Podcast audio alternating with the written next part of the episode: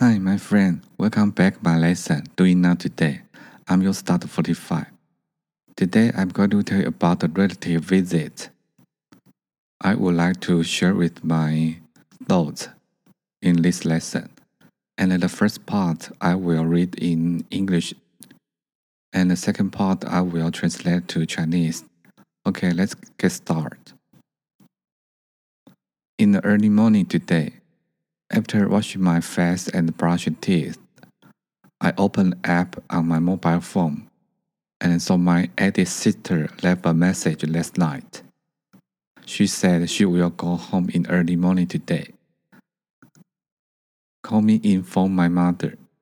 Because I was on the third floor, I didn't want to shout early in the morning, so I used Line to send text message to my mother. After 10 minutes later, I went downstairs and saw on the living room table that my mother had gone to the market and buy back six spring rolls. When my eldest sister and brother-in-law get home, they can enjoy the food immediately. Oh my god, the speed is super fast. I think no matter how old we are, when you are mother, you always think about whether your children have a good diet or not. It's real infinity dedication. Okay, in Chinese. In the early morning today, 今天早上 after washing my face and brushing teeth，在我洗完脸跟刷牙后，I opened app on my mobile phone and saw my eldest sister left a message last night. 我打开手机上的 App，看到昨天深夜我大姐有留讯息给我。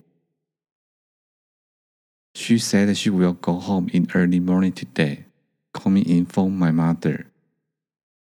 说今天要回来，请我通知我妈。 because I was on the third floor，因为我人在三楼。I didn't want to shout early in the morning，我不想一早就大声喊。So I used Line to send text message to my mother，所以我就用 Line 传简讯给我老妈。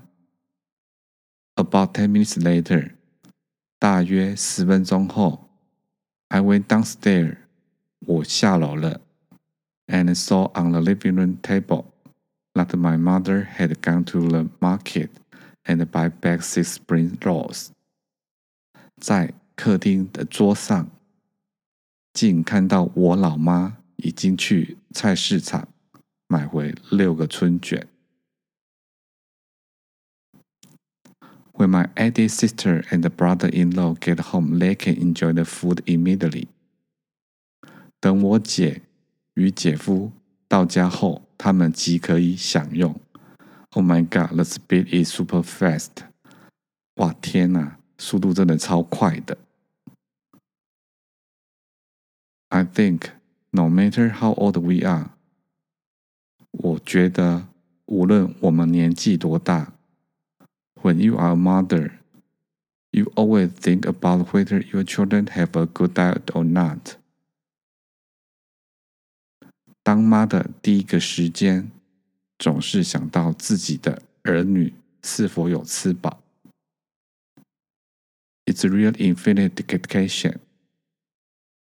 这真的是无私的奉献。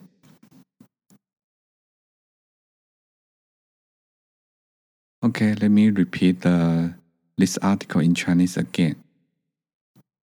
今天早上起床，我洗脸刷牙后，打开手机上的 App，我看到昨天深夜，我大姐有留讯息，说今天要回家，请我通知我妈。因为我人在三楼，不想一大早就大声喊，所以我就用 Line 简讯给我妈。大约十分钟后，我下楼，在客厅上竟看到我妈已去菜市场买回六个春卷。等我姐与姐夫到家后，即可享用。天哪，超级快的效率！